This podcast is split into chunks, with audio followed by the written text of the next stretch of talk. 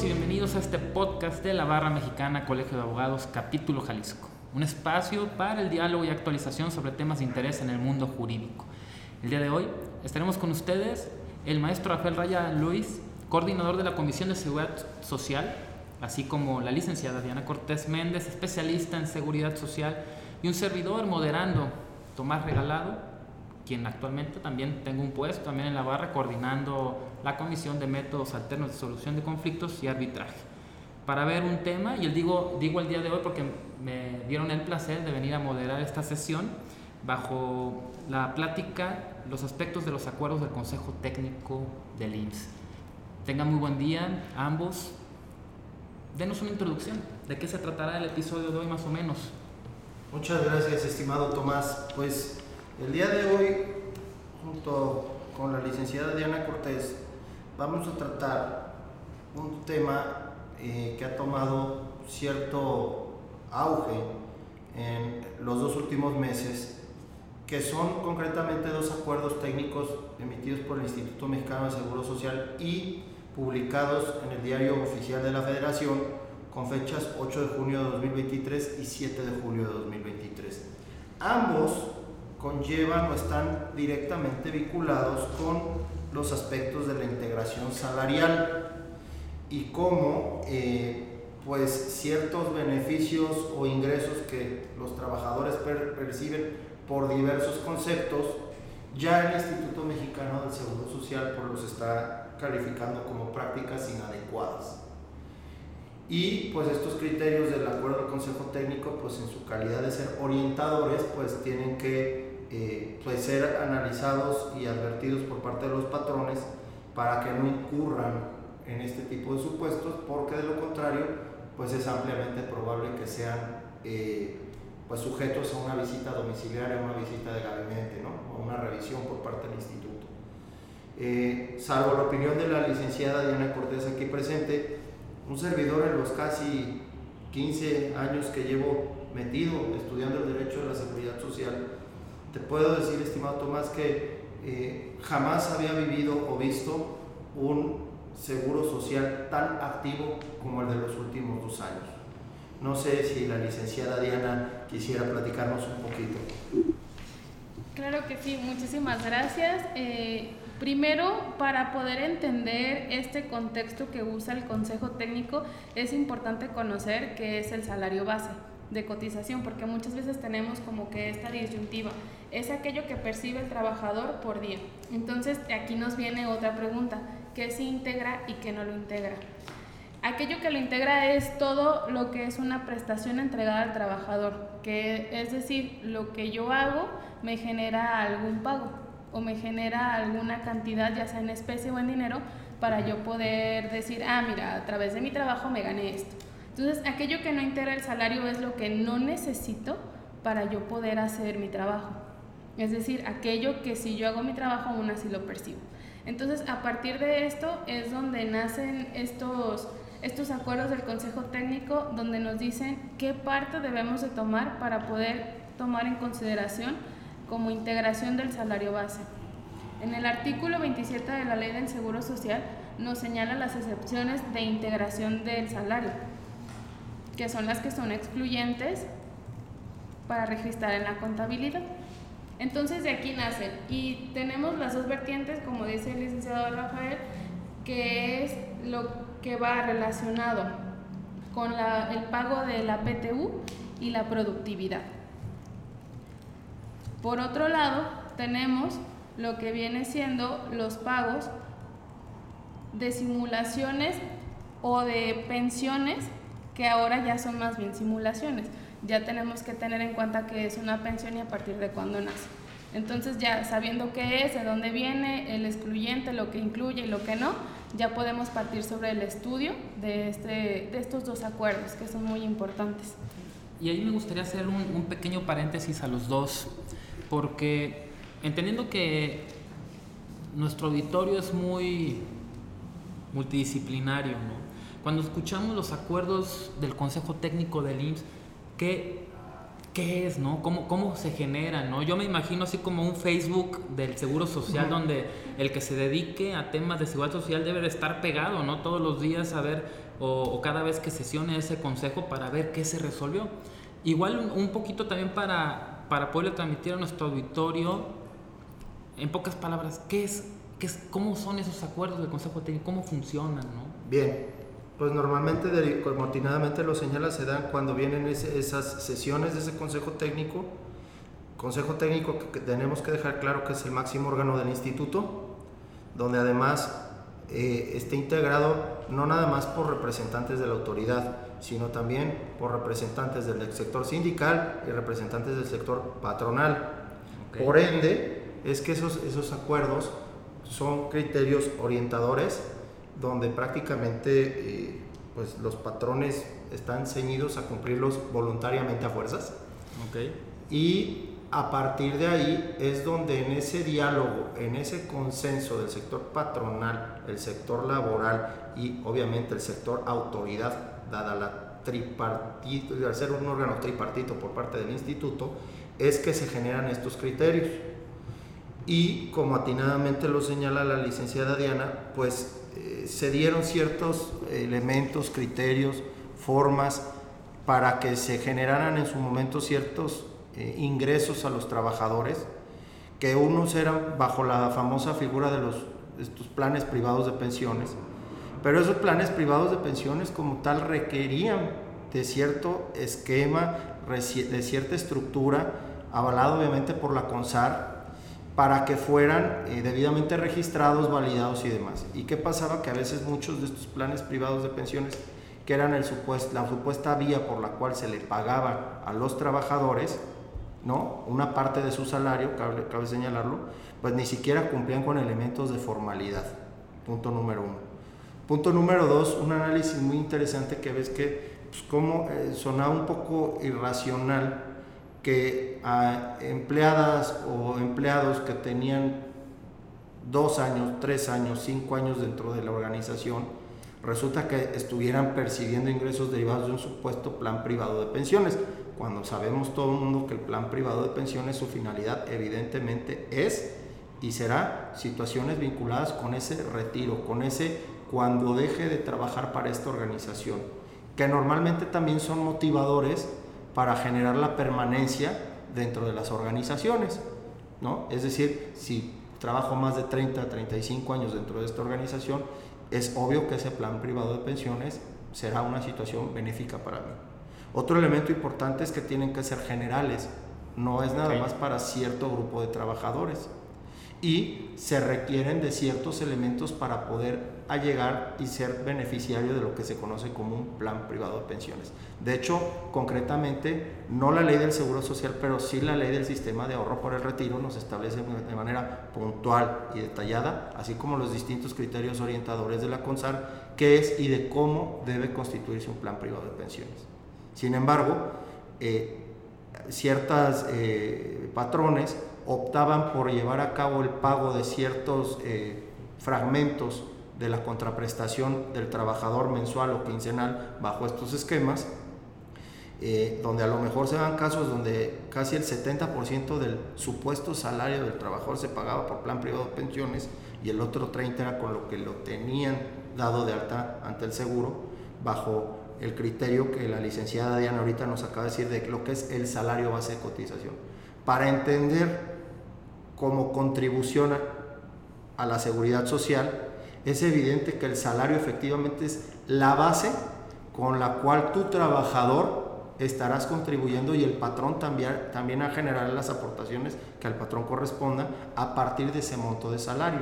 Sabemos hoy en día que también esto ya está topado, sin embargo, eh, era una situación complicada porque se les daba de alta a los trabajadores con dos o tres salarios mínimos cuando que en realidad ellos, sus ingresos a lo mejor eran superiores a ello. ¿Cuál es la gran consecuencia de esto? Primero, pues que el instituto no está recaudando lo que debidamente debiera recaudar. Y número dos, en realidad también una grave afectación para el trabajador. ¿Por qué? Porque el día de mañana que quisiera iniciar su proceso de retiro, de retiro pues lo que realmente en términos de seguridad social aportó para el seguro de retiro, pues obviamente iba a ser nada. No sé si quisiera aquí Diana platicarnos un poquito más en su experiencia. Sí, y tal vez podrías abundar, Diana, porque me parece muy interesante lo que ya anticipa Rafa sobre un alto indicador de simulación, ¿no? Sí. ¿Y cómo funciona? O sea, yo no, yo no me veo desde, el, desde, desde fuera de esta, de, de esta fotografía en temas de seguridad social y simulación, ¿por qué esto se sigue vendiendo, ¿no? Podemos escuchar asesores que siguen diciendo que esto está bien, que esto es la mejor manera de ahorrar, que... pero ¿por qué sucede? Sucede a raíz de que antes de, de estos acuerdos no se tenía un criterio, o bien sí existía, pero no lo llevábamos al pie de la letra. Este, todo esto nace a partir de esos nuevos esquemas que te venden de pensiones, que son cada vez más recurrentes. Y esto nace a partir de la modalidad 40, de ese miedo y de esas ilusiones que están vendiendo al personal.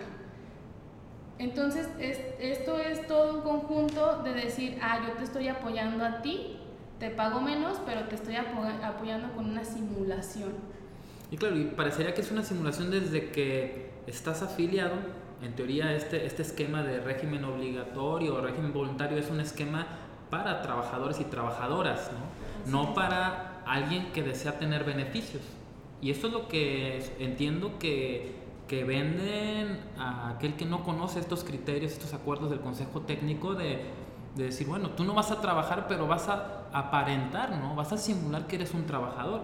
Eso es lo que entiendo que, que está pasando, ¿no? Pudiera caber, pudiera caber, pero también aquí hay un tema muy importante y es que si analizamos técnicamente el artículo 27 de la ley del Seguro Social, eh, su primer párrafo creo que, que es claro ¿no? y evidente. Nos dice el salario base de cotización, es decir, el salario que sirve de base para la generación de las contribuciones en materia de seguridad social, se integra con pagos hechos en efectivo por cuota diaria, gratificaciones, percepciones, alimentación, habitación, primas, comisiones, prestaciones en especie y cualquier otra y cualquier otra cantidad o prestación que se entregue al trabajador por su trabajo, es decir, y cualquier otra.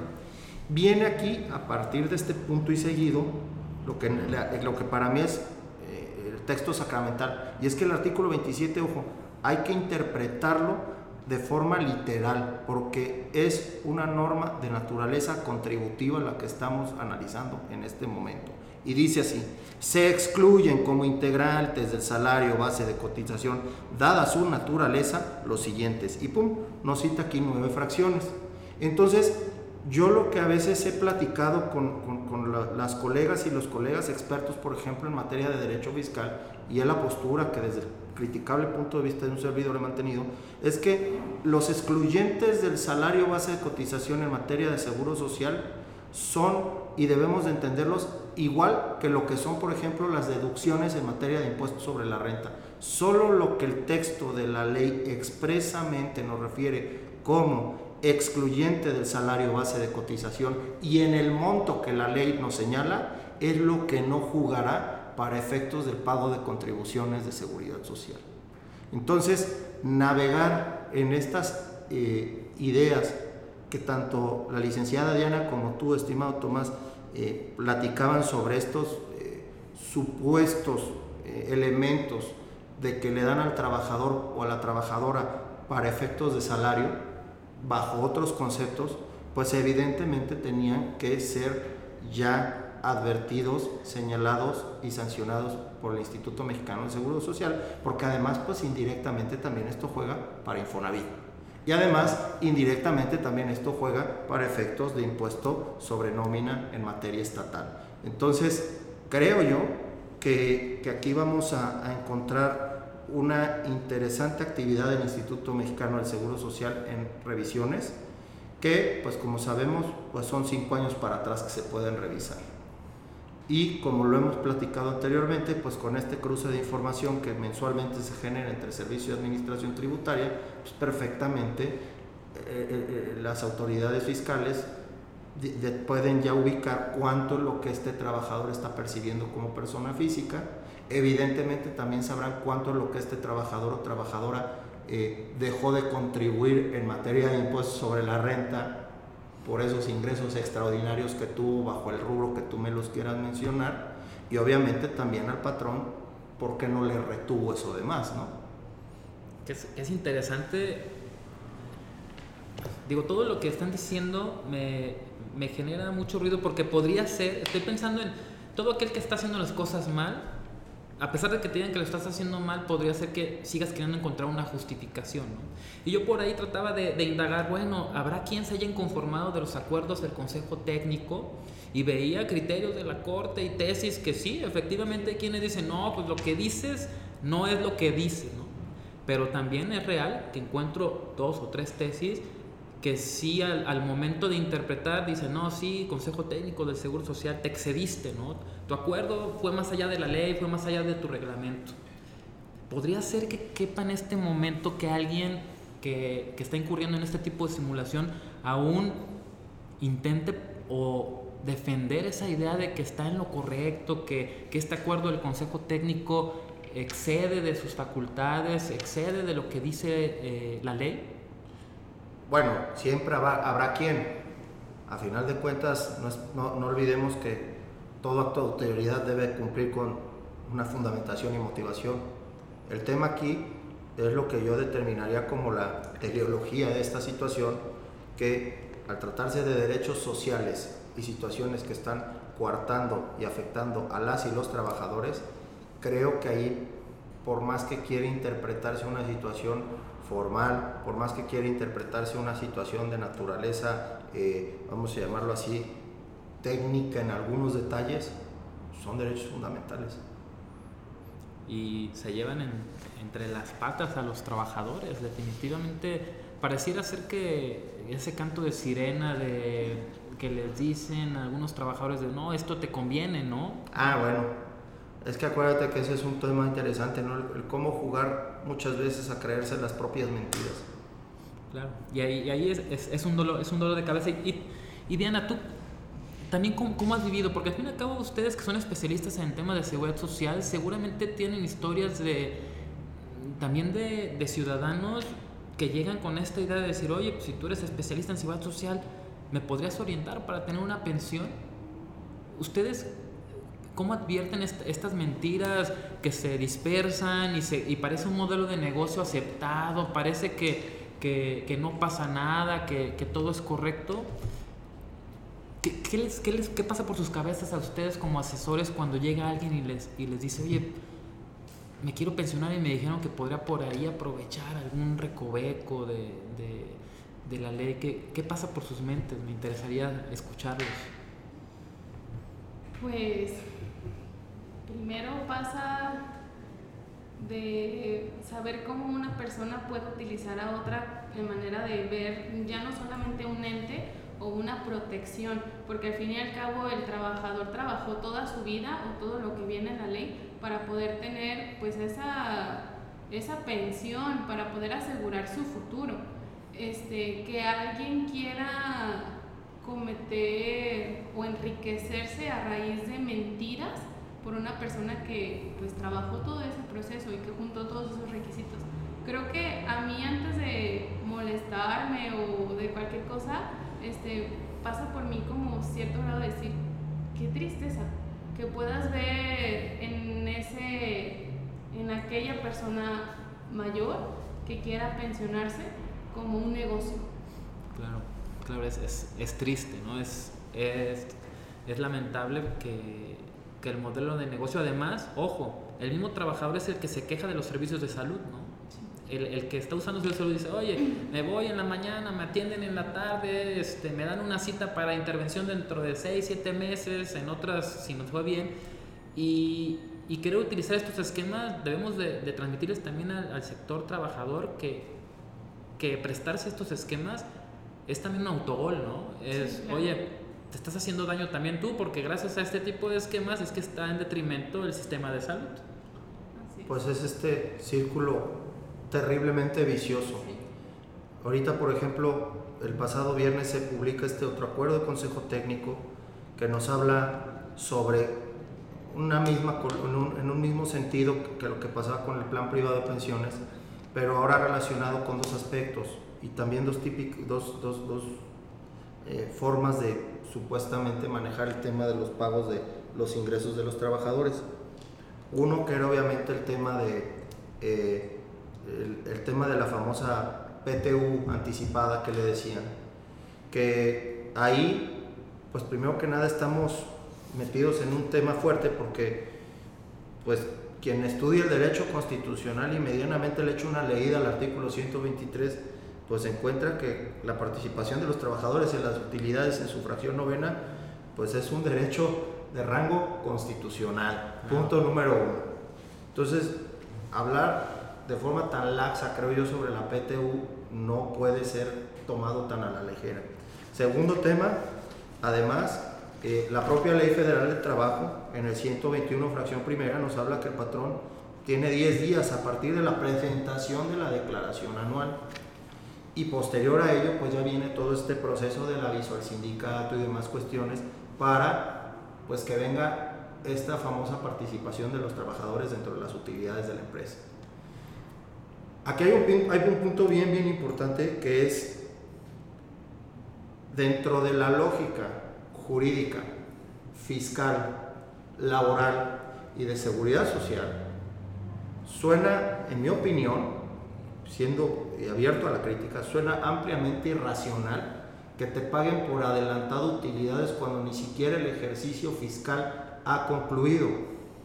¿Cómo puedes decidir tú, por mucho que inclusive, porque aparte yo recuerdo que muchos te dicen, no, bueno, es que eso aparte está, está en nuestro contrato colectivo, o sea, imagínate nada más cómo estás decidiendo por anticipado que la empresa va a tener utilidades y que las vas a, a, pagar en cierto porcentaje por adelantado a tus trabajadores. Si analizando también este tema de la PTU, no nada más desde su rango constitucional, sino los elementos fiscales y de seguridad social y laborales que la revisten, el hecho generador de una PTU evidentemente es que pasado el 31 de marzo del ejercicio correspondiente es cuando los trabajadores a través de su representación colectiva se impusieron del conocimiento de que la empresa arrojó utilidades. Y entonces a partir de ahí es que todas y todos estos trabajadores tendrán esa participación respecto de las mismas. Entonces, ¿cómo por adelantado te voy a pagar algo que no se ha generado? Y además, creo que yendo aún más allá, las reglas para que participen en las utilidades de los trabajadores son sumamente, son un sinnúmero de variables, ¿no? Porque habla del número de, días trabajados de todos tus trabajadores y la cantidad de salarios generados. Es como si yo pudiera predecir, uno, que todos los trabajadores que están en este momento van a permanecer, dos, que van a, van a generar la misma cantidad de salarios y que entonces las variables van a ser no variables, ¿no? van a ser una constante. Y entonces yo puedo predecir una fórmula que además tiene que ver con mi modelo de negocio. Esto es, ¿cómo predices? Y además, en este, como ustedes dicen, con una perfección que te permite generar anticipación de la PTU de manera quincenal. Imagínate nada más. Sí. O sea, el nivel de perfección, digo, creo que ni, ni los más eh, perfectos algoritmos actualmente te permitirían anticipar utilidades en una empresa, ¿no? Imagínense la cantidad de, de fórmulas, la cantidad de factores que debes de integrar para predecir lo que le toca a cada uno. Y además, ojo, hablando de simulación, que coincida con tu salario, ¿no? Evidentemente, evidentemente. Entonces, ese tipo de, elementos, pues yo realmente advierto que pues estaba mal, ¿no? Ahí eh, en algún momento platicando y analizando esto aquí con la licenciada Diana decíamos es que desde el, desde el, desde el término PTU anticipada es algo completamente ajeno a la lógica jurídica, ¿no? Así es, pero revisando el artículo en su conjunto y separándolo para poder entenderlo y de dónde nacen estos acuerdos, este, también nos queda muy en claro que el IMSS no es ese ente castigador, no es de estás haciendo las cosas mal, sino que te separa las cosas también para decirte, ¿sabes qué? Ya lo estás haciendo mal, te doy esta oportunidad para que lo remedies. Tan es así que te dice, ok, está bien, haz tu pago de PTU anticipada, ok, te lo acepto. Cuando te toque hacer eh, esa declaración y digas cuánto le toca a cada uno, si de eso que encontraste hay algún excedente, eso intégralo. Y si eso lo integras, esto yo no te lo voy a tomar como una integración al salario. O sea, todavía el IMSS está dando la oportunidad a ti como patrón de decir, ¿sabes qué? Si lo hiciste, vas en contra de todo esto que te estoy diciendo, pero te voy a dar esta puertita de salvación. Entonces, sí es un tema muy delicado, pero yo siempre he visto al IMSS como, como ese amigo que te dice, sí, te castigo, pero mira, también te ayudo. Bien, bien, bien. Y creo que ese es el mensaje que tendríamos que dar a, a, ese auditorio tripartita, ¿no? A estos empleadores, a trabajadores y al mismo Estado, ¿no? Decir, bueno, esto es bondadoso, ¿no? Es, es una manera de decirnos, ya estamos haciendo las cosas mal, pero vamos a cambiar, ¿no?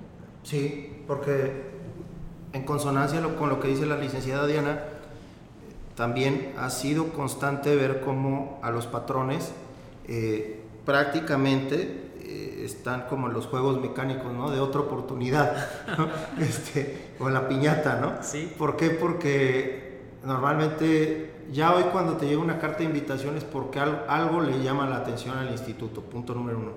Cuando te llega esa segunda carta de invitación es como decirte, no te hagas, ya sé dónde estás. Y cuando te llega esa famosa, vamos a llamarlo no tercera carta de invitación, sino coloquialmente se le conoce como autocorrección inducida, es donde en el mismo texto de, esas este, autocorrecciones inducidas te dice, A, traes problemas en integración, B, traes problemas en afiliación, C, traes problemas en, tu, en tu eh, seguro de riesgo de trabajo. Entonces, en estos más de 15 años que llevamos trabajando en materias de seguridad social, pero en estos últimos dos años es cuando eh, creo que he visto más activa, reserva de lo que diga la licenciada Diana, a las áreas de autocorrección del seguro. Es decir, esa parte de la jefatura de auditoría del Instituto Mexicano del Seguro Social dentro de las subdelegaciones correspondientes, el tema autocorrecciones, es decir, el patrón voluntariamente se corrige y presenta ciertos elementos para eh, ponerse en orden, es cuando más activos los he visto. Obviamente también en las auditorías, pero en el área de autocorrección también, porque además, no obstante que tú ya tengas abierta una visita domiciliaria, también se te dan oportunidades dentro de ese periodo de la visita domiciliaria al instituto, también para que optes por, por, por, corregirte, ¿no? Entonces, de que hay opciones más allá de litigios y, y bueno, ahí realmente en los últimos años si hemos sentido mayor apertura a, cerrar eh, diferencias y sí también podemos encontrar que puede haber un instituto eh, amable en el cumplimiento de las obligaciones. Pues me, parece extraordinario, eh, el tiempo se nos, se nos termina, pero creo que nos llevamos ciertos mensajes, Ana, Rafa, nos llevamos el mensaje de, de un instituto bondadoso con estos acuerdos del Consejo Técnico de decir, hay algo que estamos haciendo mal, hay que corregir, ¿no? hay, que, hay que modificar. Eh, el tema también del mensaje hacia los trabajadores de esto no está bien, hay que tener cuidado. Así es. Y, y entonces, a manera de conclusión de ustedes hacia nuestro auditorio, ¿qué les gustaría que se lleven, no? ¿Qué les gustaría ver que se lleven, Diana? Lo que me gustaría es partir, se puede decir que esta conclusión en dos, una por parte del patrón de ver que tienes a tu cargo a personal, que no es solamente un mueble y que tienes que ver pues también por su futuro, porque eres responsable de. Y tú como trabajador, si ves que las cosas no son correctas, no están bien, y tú puedes remediarlo, puedes incluso acudir al, al instituto y decir, oye, ¿sabes qué? Mi patrón creo que no está haciendo las cosas bien. Y por medio del trabajador poder corregir esta situación. Entonces, es partirla en dos y es responsabilidad tanto del trabajador como del patrón. Porque sí, como patrón yo puedo tener la asesoría increíble fiscal que me vende un mundo de fantasías y yo venderla porque pues en realidad a lo mejor lo desconozco y pensar que es lo correcto. Pero yo también como trabajador decir, oye, creo que esto no está bien o esto a lo mejor no me puede beneficiar. Entonces es responsabilidad de ambos que la seguridad social se lleve en el mejor camino, tal y como lo señala la ley. Muy bien, pues, pues muchas gracias Diana por, por tus conclusiones. Espero que sea un buen mensaje para todo nuestro auditorio. Y Rafa. Pues nada más también falta un, un tema de este acuerdo del viernes 7 de julio, que era el de también el supuesto pago de partes del salario bajo el tema de la dichosa productividad, que va muy de la mano con PTU porque es una sin razón completa que digas que fuiste productivo si ni siquiera a veces generaste utilidades dentro de la empresa. ¿Y cómo mides esa productividad? Muchas de estas cuestiones de la productividad se manejaban a través de supuestas asociaciones civiles, pero pues ya nos dice el Seguro Social que esto realmente es algo muy etéreo, muy superfluo y, es interesante porque de veras eh, escuchabas a veces, te consultaban ciertos patrones de que le entraban a este tema de la dichosa productividad y le digo, bueno, y por lo menos generaste utilidades porque la única forma en la que tú puedes saber si una empresa fue productiva pues es que haya tenido utilidades. De otra manera, no hay forma. Y entonces, ¿por qué curiosamente la productividad la pagabas de igual manera, de manera quincenal a tus trabajadores en un 40, 50, 30, 60, 70% de, de lo que son los ingresos de las y los trabajadores.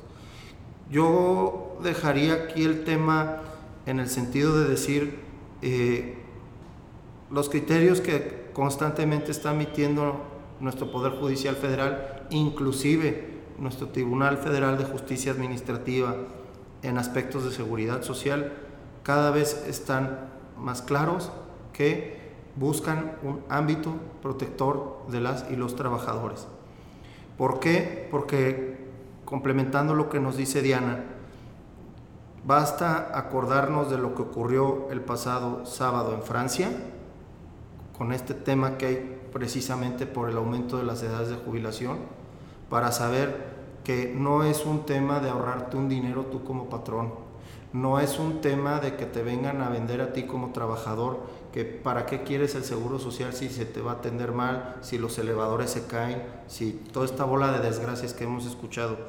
Es un tema eh, de responsabilidad social y es un tema donde evidentemente eh, la afectación no nada más es eh, en este instante por lo que hace la contribución del instituto, sino a un futuro de los trabajadores, en un futuro los beneficiarios de esos trabajadores o inclusive las personas que tengan derecho como derecho habientes en torno a este trabajador. O sea, es una situación no nada más de un círculo vicioso, sino además que tiene efectos lineales tanto para los trabajadores, para las autoridades y pues para, la propia, para los propios patrones.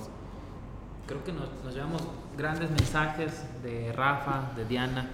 Y para cerrar, hoy estamos de hecho de, de pláceres eh, grabando este podcast desde la nueva sede de la Barra Mexicana, Colegio de Abogados, capítulo Jalisco, y esperemos tener más episodios como este, eh, nuevos invitados, nuevos temas de interés, y los invitamos también a que nos sigan en las redes oficiales de la Barra, nos encuentran en Facebook y en LinkedIn como Barra Mexicana Colegio de Abogados, capítulo Jalisco, y así también en Twitter e Instagram como BMA-Jalisco a nuestros colegas, los invitamos claramente a afiliarse para seguir de mano a mano estos temas de actualización y que no nos quita nada y nos enriquece. Así es. Y pues entonces no nos queda más que despedirnos. Rafa, Diana, hasta la próxima. Hasta luego. Hasta luego.